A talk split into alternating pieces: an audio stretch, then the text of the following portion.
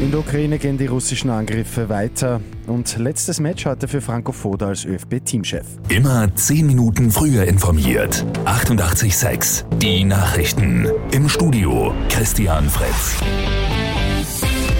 Fast fünf Wochen dauert der Krieg in der Ukraine jetzt schon an und die russischen Angriffe gehen mit voller Härte weiter.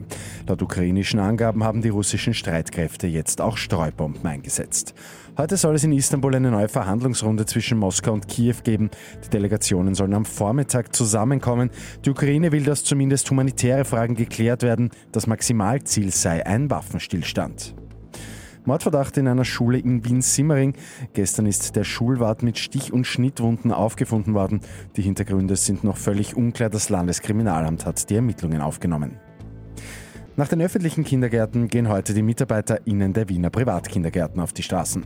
Sie fordern bessere Arbeitsbedingungen, mehr Geld und Fachpersonal. Die Schlusskundgebung ist zum Mittag am Heldenplatz geplant. Und für Österreichs Fußballer steht am Abend das freundschaftliche Länderspiel gegen Schottland an. Es ist das letzte für Trainer Franco Foda. Der 55-Jährige hat gestern ja seinen Rücktritt nach dem heutigen Spiel bekannt gemacht. Der größte Erfolg war der Einzug ins Achtelfinale bei der Europameisterschaft. Wer dem Deutschen nachfolgen wird, ist noch unklar. Mit 88.6 immer 10 Minuten früher informiert. Weitere Infos jetzt auf Radio 88.6 AT.